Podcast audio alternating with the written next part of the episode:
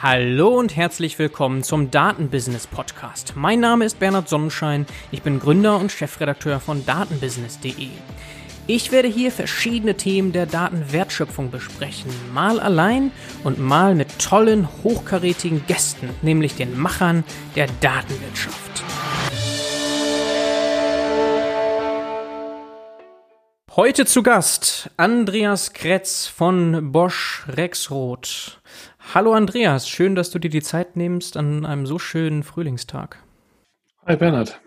Danke, dass du mich eingeladen hast. Schön, dass du der Einladung gefolgt bist. Du bist, wie schon gesagt, bei Bosch Rexroth und zwar dein Titel dort ist Big Data Platform Team Lead und parallel dazu bist du ein, man kann schon sagen, Influencer, nämlich ein Top Voice Data Science Analytics 2018 und 2019 auf LinkedIn. Und du machst eben noch viele andere Sachen, können wir alles mal gleich besprechen. Team Data Science, Plumbers of Data Science, Podcast, YouTube-Channel etc. Ich würde vorschlagen, dass wir zunächst Bosch Rexroth ansprechen und dann auf dein, in Anführungsstrichen, Lifestyle-Business eingehen. Ist das für dich okay? Können wir das machen, ja. Top. Vielleicht gleich mal die erste Frage. Machst du das 40 Stunden, Bosch Rexroth?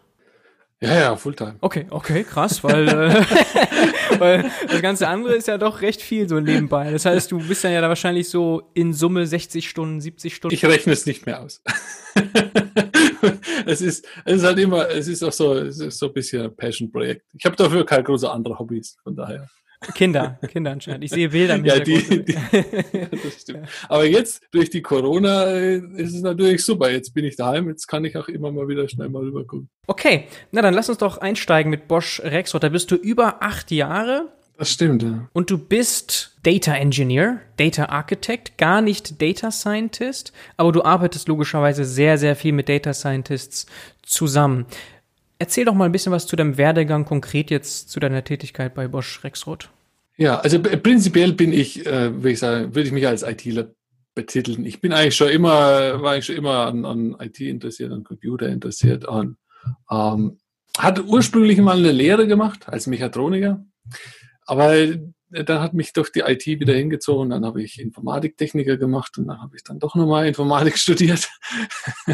und äh, dann bin ich über einen SAP-Umweg ähm, zu, zu Bosch Rexroth gekommen, arbeite da im IoT-Umfeld. Also da geht's, ähm, Rexroth ist äh, Maschinenbaubranche, also um, um, um äh, speziell, wo ich jetzt da bin, Hydraulikmaschinen.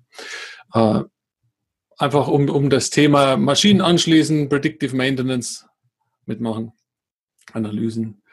Und da brauchst du natürlich ein Engineering dafür. Äh, nur Data Scientisten bringen dir da wenig und äh, ja, da bin ich jetzt schon seit längerem im Engineering-Bereich unterwegs. Wie groß ist dein Team dort? Das kann ich dir so jetzt nicht sagen. Es, es sind ein paar Leute. Okay. Und gemischt.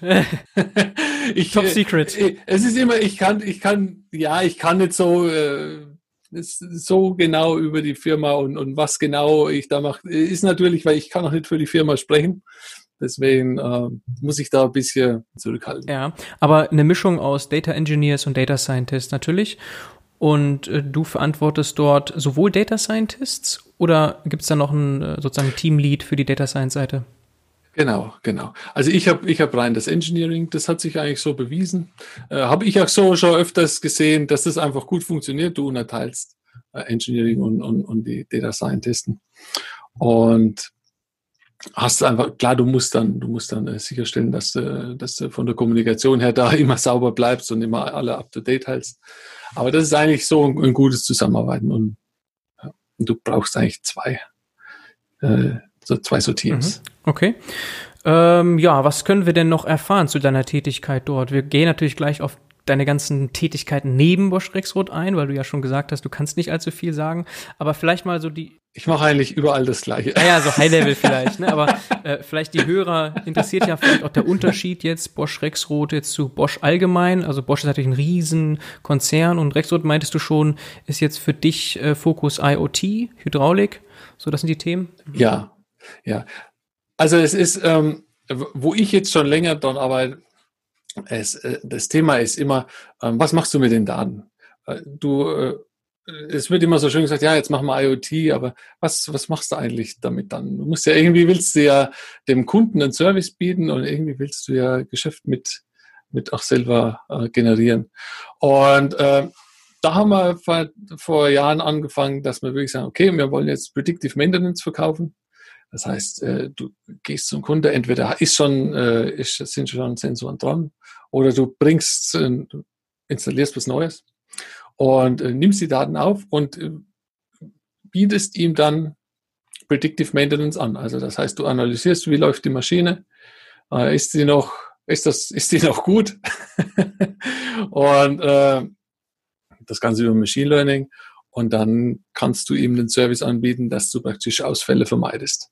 Weil jetzt speziell auch in, in diesem ganzen Maschinenbaubereich und, und so ist halt immer, wenn du, wenn du Anlagen hast, die jetzt, die jetzt produzieren 24 Stunden am Tag, wenn du einen Ausfall hast, dann ist es vorbei. Ne? Das kannst du nicht mehr, das, das holst du nicht mehr rein. Ja.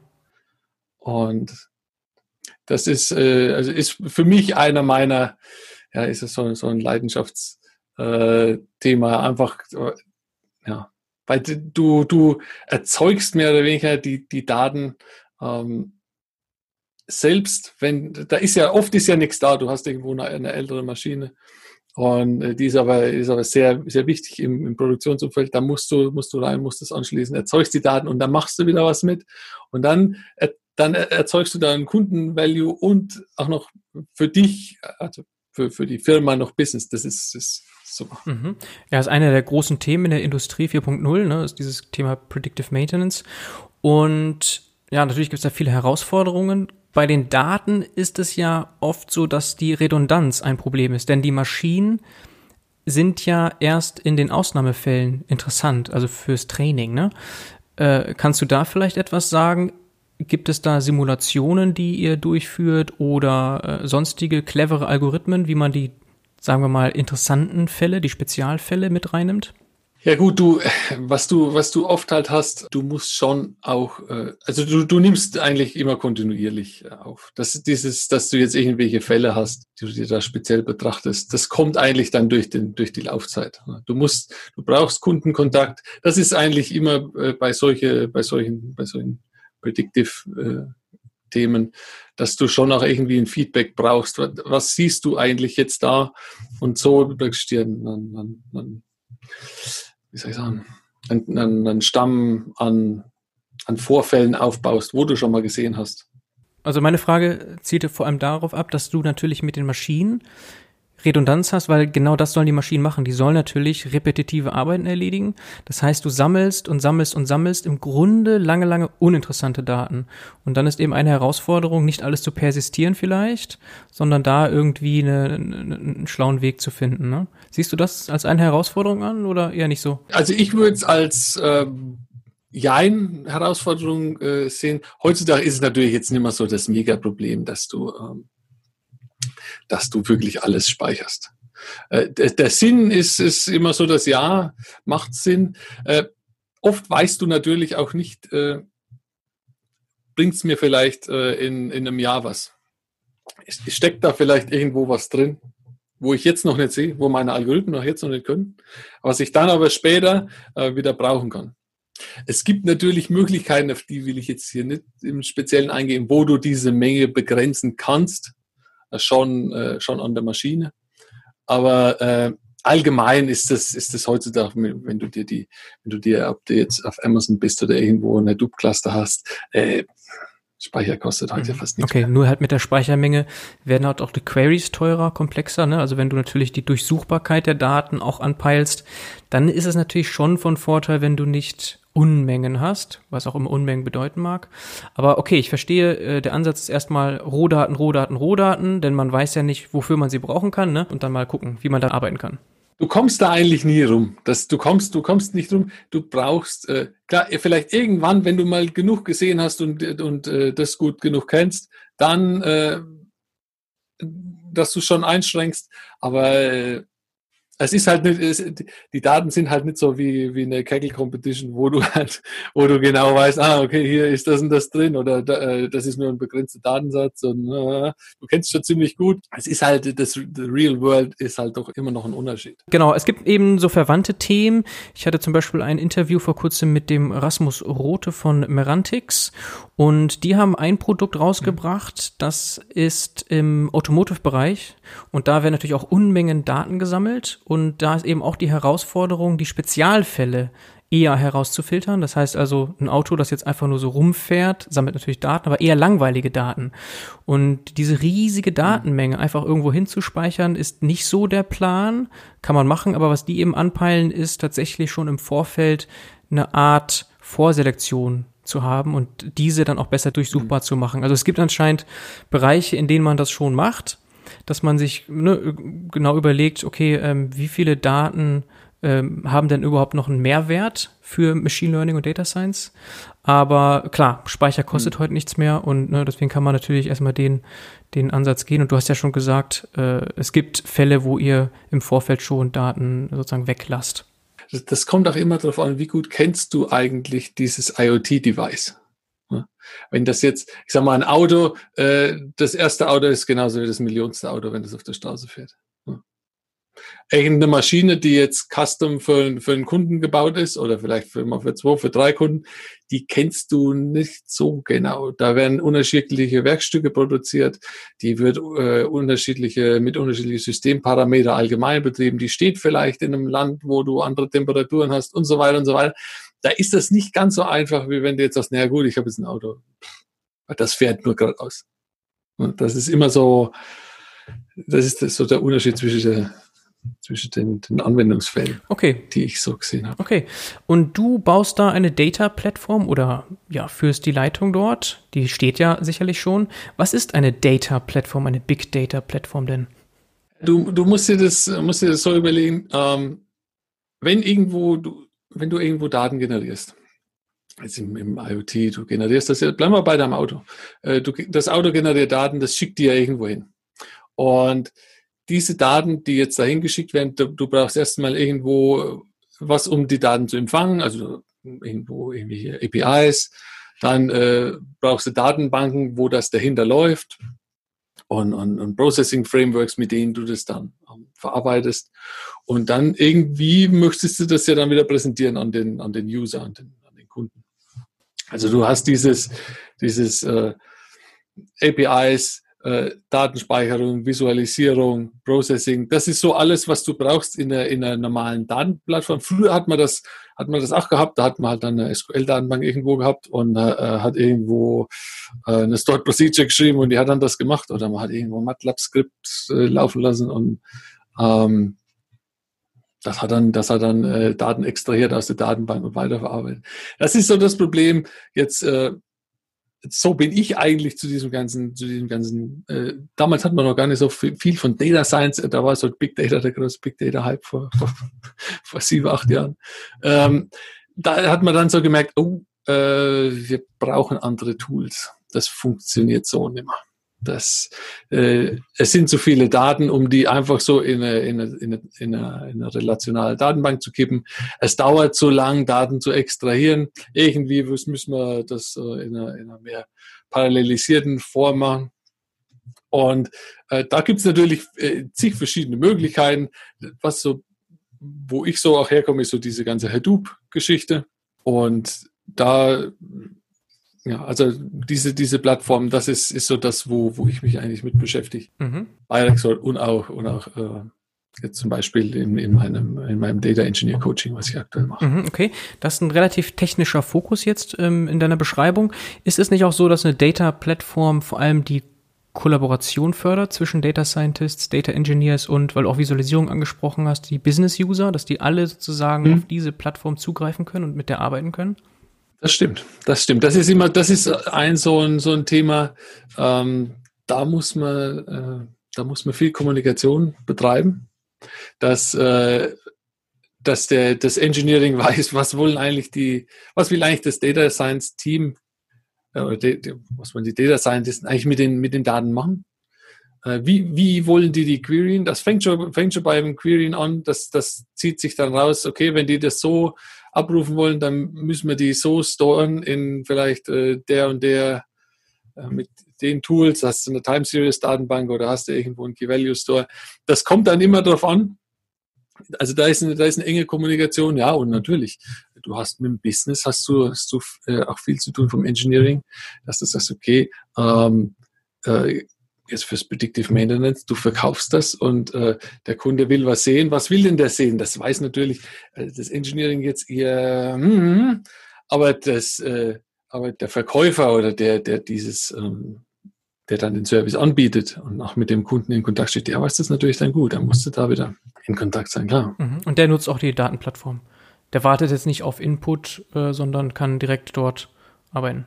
Kann beides. Okay, kann beides. Es gibt ja Anbieter von Datenplattformen, ne, von technisch hm. bis weniger technisch, je nachdem, wo der Fokus liegt. Und meistens geht es eben genau darum, dass man verschiedene Schnittstellen hat, APIs und dass man dort äh, ja also Data Governance und die ganzen wichtigen Themen in einer Plattform hat. Jetzt habt ihr das anscheinend selber gebaut, aber sich wahrscheinlich die anderen Sachen auch angeschaut diese, diese Tools. Ich persönlich bin da, bin da immer nicht so begeistert, weil äh, die Leute denken, das ist dann alles, alles äh, ganz einfach. Und das ist, ist, überhaupt kein Problem, da ist schon alles fertig. Wir, wir setzen da, wir setzen einen Data Scientist an. Fertig. Das war's. Der, der macht das. Das ist, äh, das, das funktioniert dann doch nie so gut, wie, wie wenn du es wirklich selber machst. Ob du es jetzt auf AWS machst oder auf, auf Azure, das ist dann relativ egal.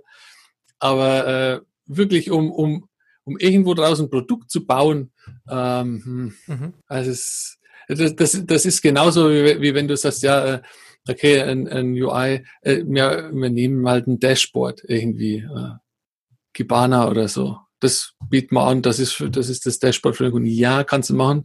Äh, ist halt so ein Standardding, gibt dir halt wahrscheinlich nicht das, wie wenn du es dann doch wieder selber baust. Also, ja, genau.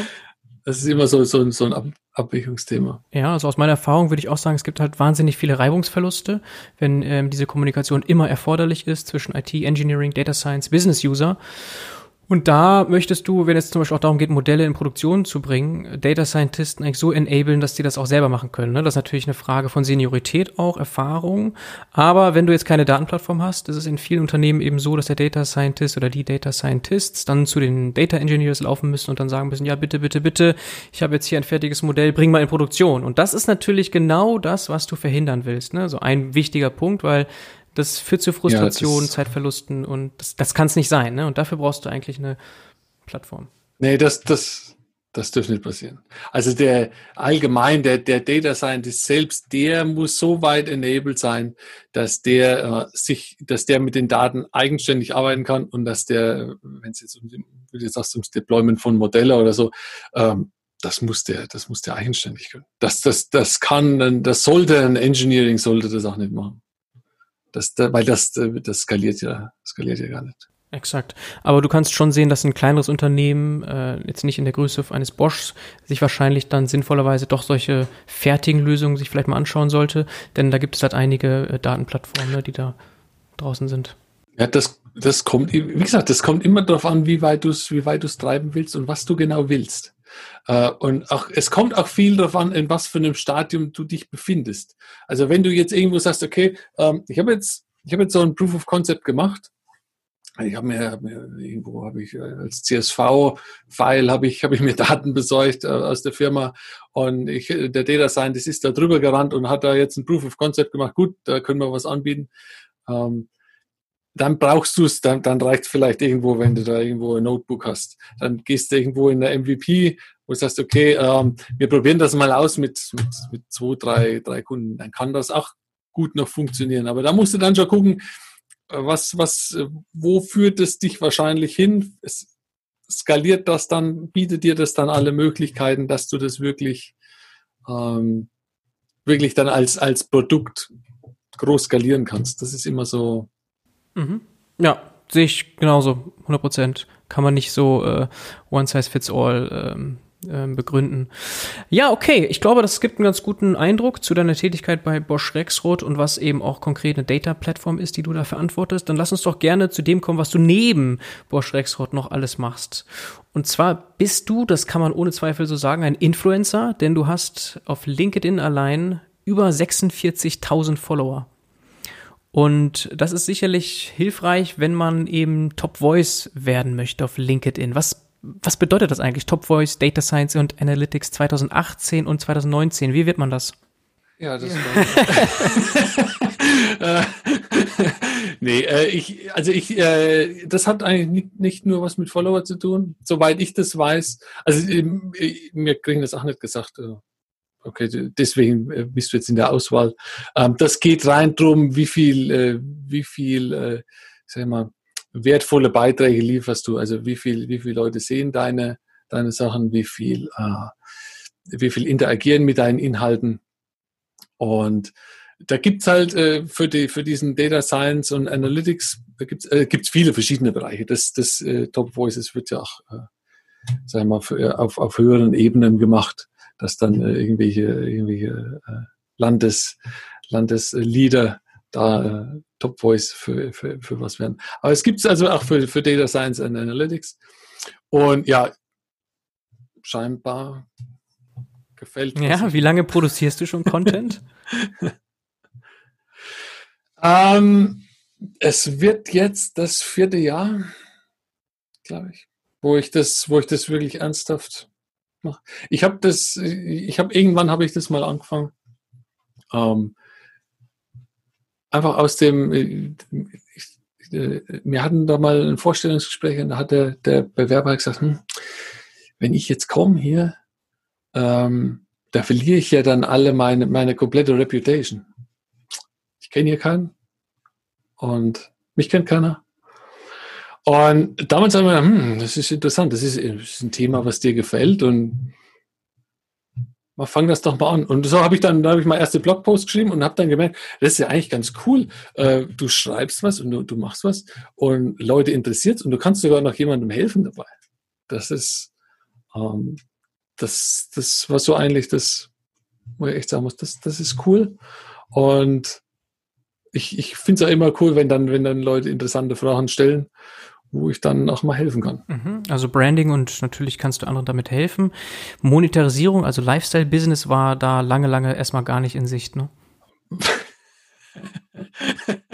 äh, ich, ich, ich würde mal sagen, äh, äh, ich hatte letztes Jahr irgendwann mal den Zeitpunkt, ähm, da hat mir das, das YouTube ähm, die Ausrüstung bezahlt, die ich jetzt so investiert habe. Ich glaube, ich bin sogar noch im Minus. Aber es ist egal. Also meine, meine äh, es ist zurzeit so, meine Frau ist happy, äh, ich investiere nicht mehr, nicht mehr mein, mein, äh, mein normales Einkommen für meinen ganzen Blödsinn auf. okay. Ja, das ist ja schon ist eine spannende Sache, weil also Influencer Marketing ist halt ein ganz, ganz großes Feld. Ich habe da selber eine Zeit lang gearbeitet und es ist eben so, wenn man das ernst nimmt, kann das ein Fulltime-Job sein, ne? Ja, also es ist ja, äh, du kannst viel machen. Es ist immer, bei Influencer ist immer die Sache, was, was will, willst du Influencer werden? Oder willst, also willst du Influencer, andersrum, soll Influencer dein Job sein? Oder möchtest du einen Job haben und ein Influencer sein? Hm, ich weiß nicht, ob das Sinn macht. Also es gibt, es gibt wirklich Leute, die sind halt Influencer von, von Beruf. Die, die teilen äh, alle möglichen Firmen ihre, ihre Posts und verdienen damit Geld. Äh, hat mich persönlich nie, bisher nie interessiert. Also ich, ich, ich mache keine Werbung. Äh, ich, ich, ich nehme vielleicht mal jemanden, äh, was ich interessant finde und was ich cool finde. Aber jetzt, äh, dass ich jetzt sage, ich nehme jetzt ein paar hundert Euro, äh, doch einmal habe ich sogar gemacht. Einmal habe ich sogar gemacht. Fand ich aber ein cooles Ding, habe ich für Oracle einen mhm. Blogpost gemacht. Ähm, aber das ist, es ist halt immer, wo willst du hin? Und für mich ist eher das, das ich bin, ich bin ein Engineer und ich möchte auch diese, diese, diese Engineering-Karriere weiterführen und kein Influencer werden. Ja, ich würde auch sagen, also nur Influencer ginge kaum im Tech-Bereich, weil du musst natürlich irgendwo hands-on bleiben. Ansonsten, worüber redest du, ne? Oder worüber schreibst du? Also, Ja. Das ist immer so eine, so eine Balance dann sicherlich, aber du bist ja anscheinend, wenn du sagst 40 Stunden Bosch Rexroth, machst du das tatsächlich nur so ein bisschen nebenbei, aber offensichtlich sehr erfolgreich und du hast ja verschiedenste Initiativen, also vom Podcast, YouTube-Channel, das ist quasi eins, ne? Also du machst ein, äh, machst Videos, die du auch äh, als Podcast dann nochmal äh, publizierst. Und ähm, vielleicht fangen wir damit mal an. Das nennst du Plumbers of Data Science. Finde ich total Ja, spannend. habe ich irgendwann. Das, ist, das heißt der Klempner, ne? Klempner Ja, ja, übersetzt. der Glenn. Ich habe ich hab irgendwann, äh, jetzt muss ich gucken, ob ich das auf Deutsch zusammenkriege. Ich habe irgendwann äh, bin ich mal drauf gekommen, dass das ganze Engineering, das ist, das ist so ein bisschen wie so ein Klempner. Es ist, es ist unsichtbar, aber wenn du es falsch machst, ist es eine Riesensauerei. Und äh, ich fand es irgendwann lustig und, äh, und die Leute fanden es lustig, deswegen habe ich es dann, hab ich's dann gelassen. Ich finde es auch sehr lustig und es gibt ja auch eine Richtung vor. Ne? Also Plumbers, Data Science, Klempner, das ist ja, wenn man das mal überspitzt formuliert, dann sozusagen die Drecksarbeit, die der Data Engineer übernehmen muss. Ne? Also übertragen.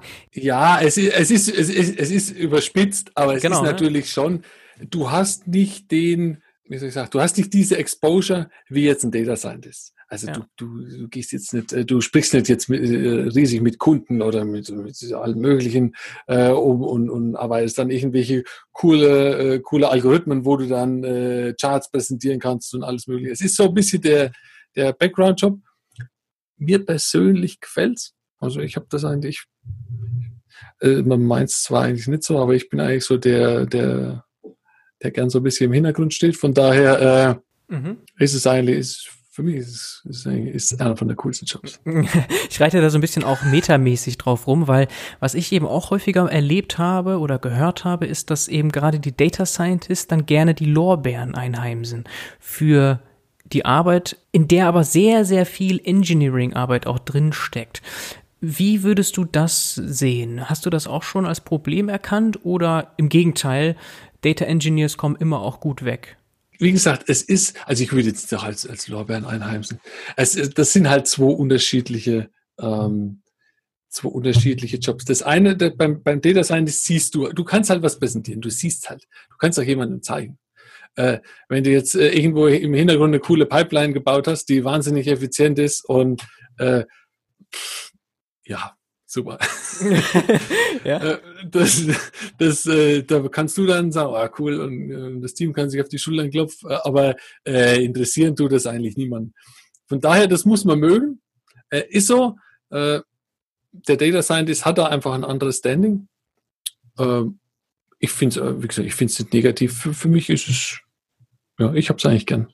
Okay, interessant. Also ich finde es tatsächlich eher schade und äh, wenn ich die Möglichkeit habe, dann äh, ja, stelle ich eigentlich eher die Engineering-Arbeit dann auch in den Vordergrund gerne und mich dann vielleicht eher ein bisschen in den Hintergrund, weil das etwas nicht so offensichtliches ist. Ne? Also die Data Science-Arbeit, die sieht man eben eher, der Business-User und die Entscheider, die ja letztlich, muss man ja so sagen, über Promotions und so weiter entscheiden, die sehen das eben auch eher und deswegen finde ich das eigentlich immer auch eine gute Sache, wenn man sagt, komm, Data Engineers, äh, stellt euch auch mal ein bisschen mehr in den Vordergrund und haut mal ein bisschen auf die Kacke, was ihr hier produziert habt. Das ist äh, extrem gut. Ja, es ist, das ist, das ist wirklich schwierig, weil du jetzt das so Stakeholders ansprichst. Ja, äh, da, dadurch, dass das natürlich so ein bisschen im Hintergrund ist, verstehen viele die Wichtigkeit nicht davon. Ja. Es ist immer noch in den Köpfen drin, dass äh, der Data Scientist, der kriegt das schon hin. Ähm, und das Engineering ist immer so, das war aber schon immer so, wenn du, wenn du, wenn du zurück überlegst, wenn es irgendwo um Datenbankadministratoren und, und so Zeug ging. Es war immer so, ja, wir brauchen das, äh, wir wissen auch, dass wir es brauchen. Wir wissen zwar nicht genau, wie wichtig das ist, aber es ist schon wichtig und, und äh, das wird immer so ein bisschen klein gehalten.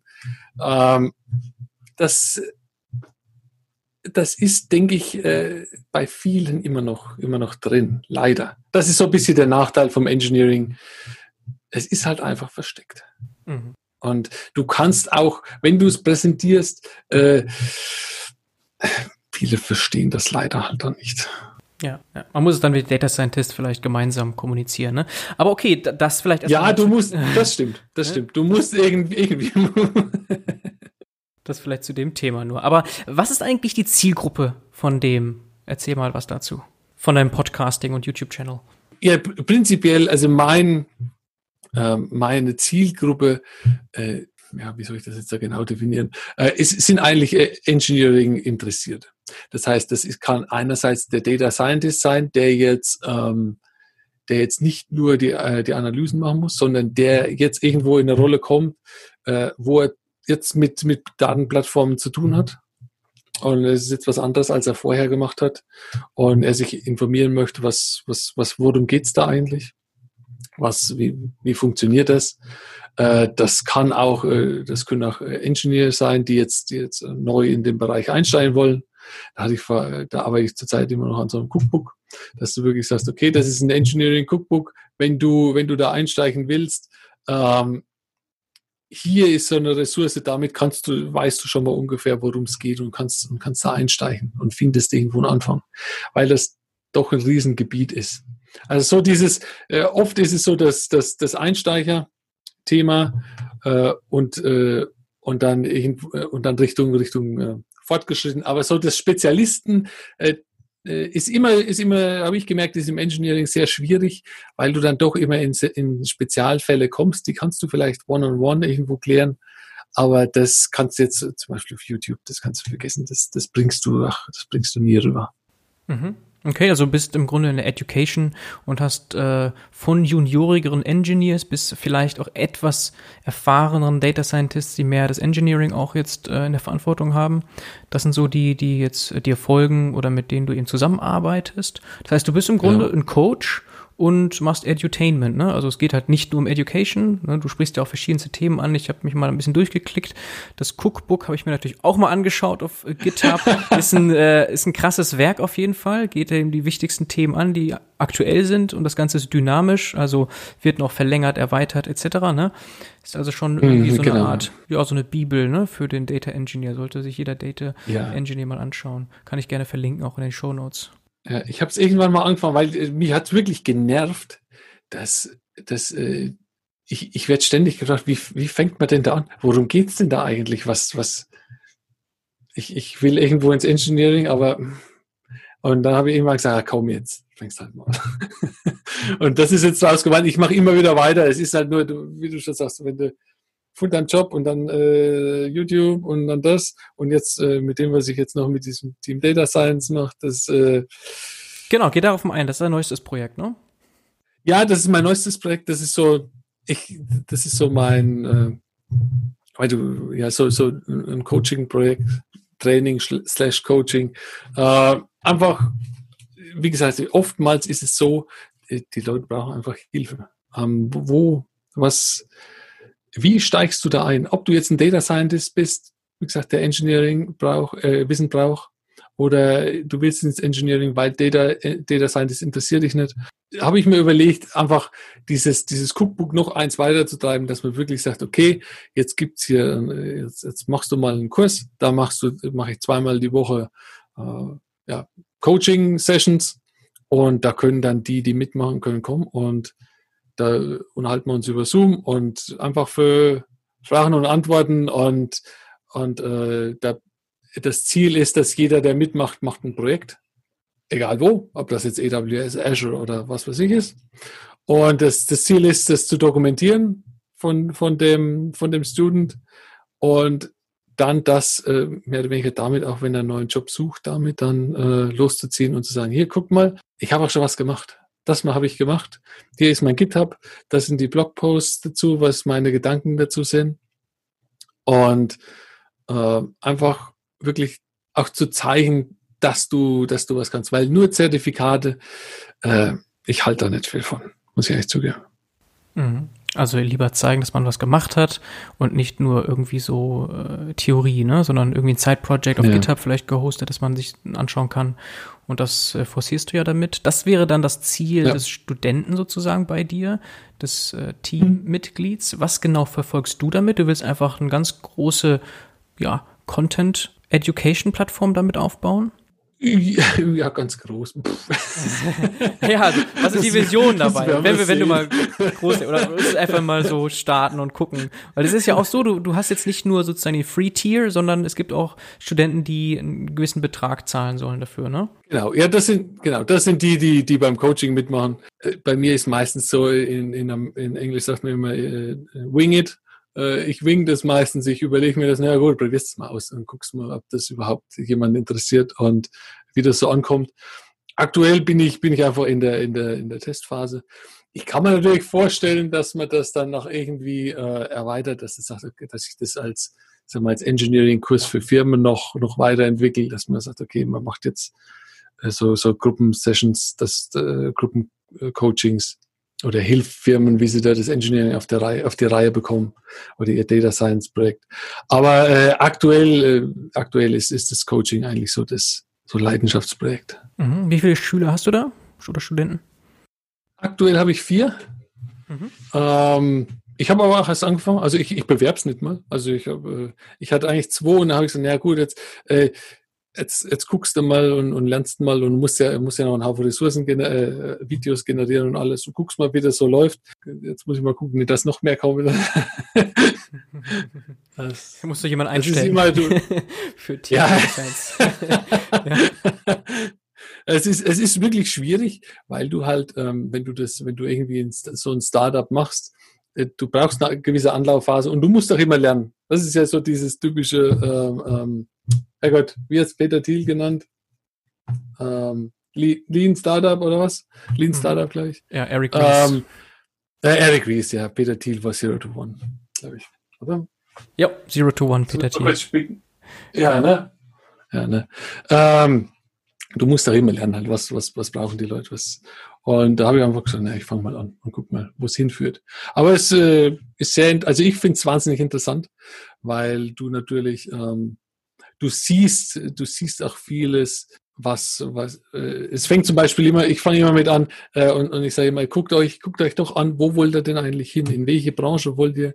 Was sind so die, die Companies, die ihr targetet? Und was, äh, was seht ihr in den, in den Stellenausschreibungen? Was seht ihr da für, für Anforderungen? Und dadurch, dass ich das weltweit mache, jetzt nicht nur auf Deutschland, äh, ist, es, ist es schon auch interessant, dass du, äh, sag mal, von vier, von vier Stimmen kommt viermal was komplett anderes raus. Und ähm, dann da auch so ein bisschen Herausforderung, da dann was Schönes zusammenzubauen, ein schönes Projekt zusammenzustellen, das ist schon, ist schon cool. Ja, also du lernst selber natürlich auch ungemein viel dazu, denke ich. Ne? Das sagt man ja immer, wenn man ja. das richtig lernen will, dann soll man das eben, ja, letztlich teachen.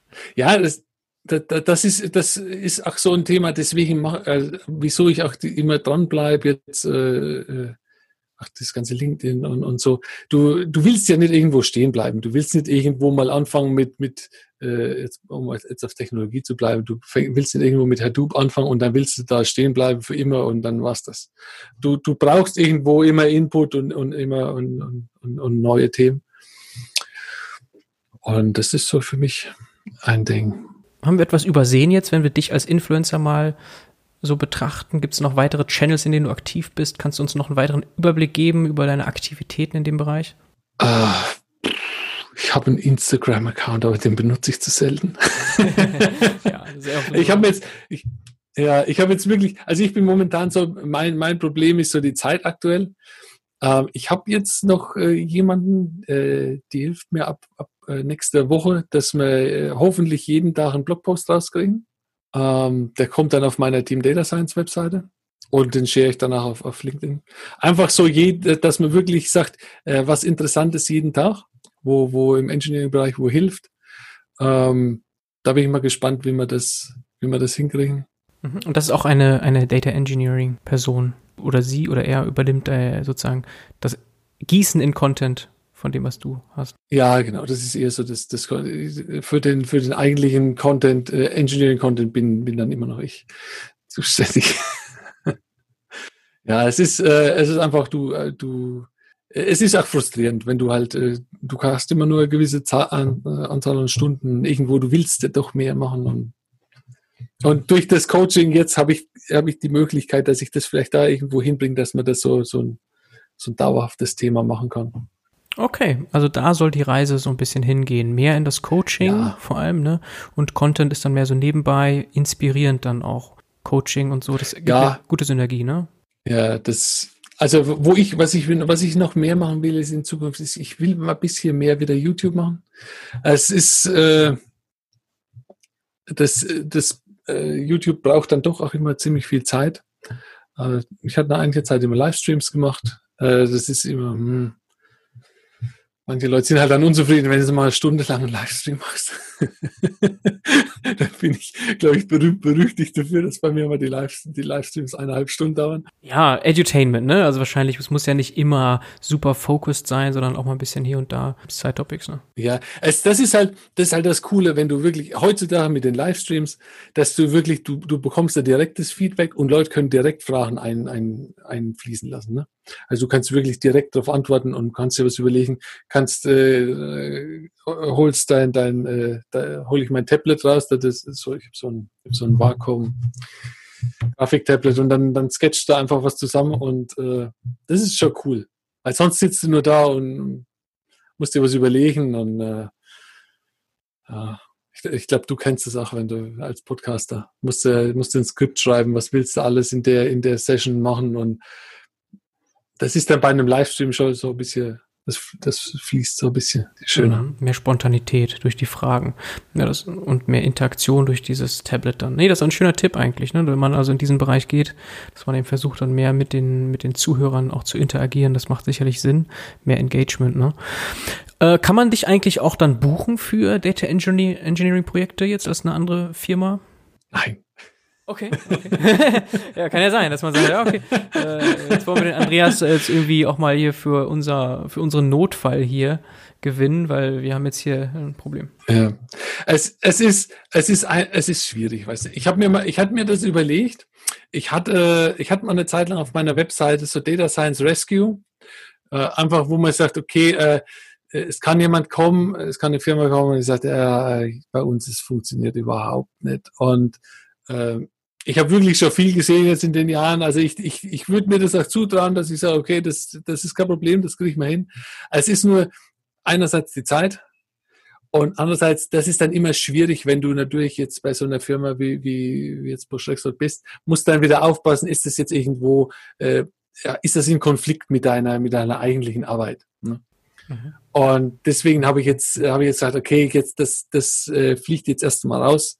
Ähm, da, äh, das, das kriege ich so, kriege ich so aktuell nicht auf die Reihe. Okay. Aber es wäre wär wahnsinnig interessant. Ja, okay. Würde mich also, wahnsinnig interessieren. wenn du dich aufteilen könntest oder, oder du müsstest ja, halt dann bei, äh, ja, bei Bosch halt doch ein bisschen runterfahren und sagen, ich gehe jetzt in Teilzeit. Wäre halt eine Option, ne? Ah, oh, das, ja, hm. Keine Ahnung. Vielleicht trägt sich ja das Coaching irgendwann mal. Keine Ahnung. Das so weit denke ich noch nicht. Ich, ich, ich, äh, ich gucke jetzt mal, wo das, so wie immer, ich gucke mal, wo es hinführt. Ja, ey, super spannend. Ja. Wirklich sehr, sehr spannend, Andreas. Ja. ja. Was machst du denn, ja, wie machst du es denn mit deinem Podcast? Äh, was ist, was ist so dein, dein Long-Term-Goal mit deinem, mit deinem Podcast? Ja, also ich habe eben die Zielgruppe eine etwas andere, eben wie wir hier schon gemerkt haben, nicht so technisch, sondern mehr High-Level, das heißt eher auch Entscheider im Data Science-Bereich, selber Unternehmer oder eben Data Science Verantwortliche, Head-Offs, VPs Data und Analytics. Und ich mache das auch eben nebenbei. Ich habe also auch ein Beratungsprojekte eben äh, nebenher, beziehungsweise aktuell auch äh, vor allem Kinderbetreuung tatsächlich und da mir etwas mehr Luft, was ich ins Podcasting stecke. Und was ich eben da machen möchte, ist positive Beispiele hervorheben. Da finde ich, gibt es im deutschsprachigen Raum relativ wenig von Datenwertschöpfung. Also generell auch so dieses Gemeinsame, dass man versucht, über die Gäste für die Zuhörer eben positive Beispiele, interessantere Beispiele, die inspirierend sind, zu zeigen. Ne? Und natürlich für mich auch konkret ist das Networking sehr interessant. Ich lerne sehr viel dazu. Und Branding ist auch ein Thema. Also da gibt es sicherlich Überlapp zu dem, was du machst, aber eben die Zielgruppe ist eine etwas andere. Aber ja, nebenbei genauso. Ja, ja. aber das stimmt, das ist im, im deutschsprachigen Raum. Wir, wir sind einfach noch hinter den Amis einfach hinterher. Und also ich weiß nicht, ob es auch so ein bisschen so unsere, unsere Mentalität ist. Jeder muss so sein eigenes Ding machen und man darf so nicht genau erzählen, was macht jetzt die Firma, was macht die Firma, was machen wir. Ähm, ich, ich weiß es nicht ich glaube, da haben wir Deutschen schon auch noch einiges aufzuholen, oder? Ja, was willst du machen, wenn du entsprechende Verträge hast, die dann, die das verbieten? Ne? Das kann ich dann schon irgendwo verstehen. Ist schwer dann zu durchbrechen. Das haben wir heute auch gemerkt. Du kannst eben nicht über alles reden. Ne? Aber umso schöner dann, mhm. wenn man äh, zumindest so High Level inspirieren kann. Und das ist, denke ich, auf jeden Fall möglich und gibt zu wenig, äh, finde ich. Gerade im deutschsprachigen Raum mhm. und eben auch für Unternehmen vielleicht, die da noch nicht auf der Reise sind, hin zu Data Science und Datenwertschöpfung, finde ich, gerade am Anfang sind eben strategische Fragen sehr, sehr wichtig. Ne? Und deswegen, das macht mir auf jeden Fall Spaß. Und ja, ich habe es auch ein bisschen vermisst. Also ich war vor vielen, vielen Jahren mal im Online-Poker-Bereich auch so eine Art Coach, Influencer. Also ich habe dort sehr, sehr viel äh, Videos aufgenommen. Ich war in Strategieforen, One-on-One-Coachings etc. gemacht und das habe ich dann irgendwann aufgehört vor mhm. vielen Jahren und habe das auch ein bisschen vermisst tatsächlich. So auch dieses Coachen ähm, oder eben äh, Content, lehrreichen Content zu produzieren. Also das war für mich tatsächlich auch eine Motivation. Ich denke ähnlich wie bei dir. Das macht mir tatsächlich auch viel mhm. Spaß, irgendwie etwas mit Wert zu generieren. Ja. Ja, verstehe ich. Ja, aber witzig, dass du mich jetzt fragst. Jetzt bin ich hier der, der Beantworter ja, wieso? in deinem eigenen Podcast. Aber warum nicht? ja, gut. ja, kannst ja dann auch einen Podcast draus machen dann für, für deinen Channel. genau. genau. Ja, top, Andreas. Also ich wäre ansonsten tatsächlich eigentlich durch so. Ich glaube, wir haben einen sehr, sehr guten Überblick gewonnen zu dem, was du alles so machst, was tatsächlich echt beachtlich ist. Ja, die Kinder klopfen schon an der Tür. Ja, dann raus ins schöne, schöne Wetter, ne? Ich hab, ja, ich habe zugeschlossen. Das letzte, bei meinem letzten Podcast hat plötzlich so ein kleiner neben mir gestanden. Hatte ich auch schon. Ja, kann man ich ja, komme gleich. Kann man ja zum Glück rausschneiden. du kannst auch drin lassen, ist überhaupt kein Problem. das gehört, das, that's life. Das, that's, that's life, life, absolut. Das gehört dazu. Absolut. Gerade in der heutigen Zeit, ne? Ja. Okay, Andreas. Ja. Es bleibt mir nur Danke zu sagen und es war sehr spannend. Ja, wünsche dir alles Gute mit deinem ganzen Content, den du produzierst, dass das alles noch schön wächst und gedeiht, dass deine Schüler sehr viel lernen und in ihrer Karriere eben auch schön äh, weiterkommen. Und ja, in dem ja. Sinne alles Gute. Danke. Dir auch. Vielen Dank, Bernhard. Mach's gut. Äh, wir bleiben in Kontakt auf LinkedIn, wenn was ist. 100 Prozent. Einfach melden. Top, top. Ciao. Danke. Tschüss.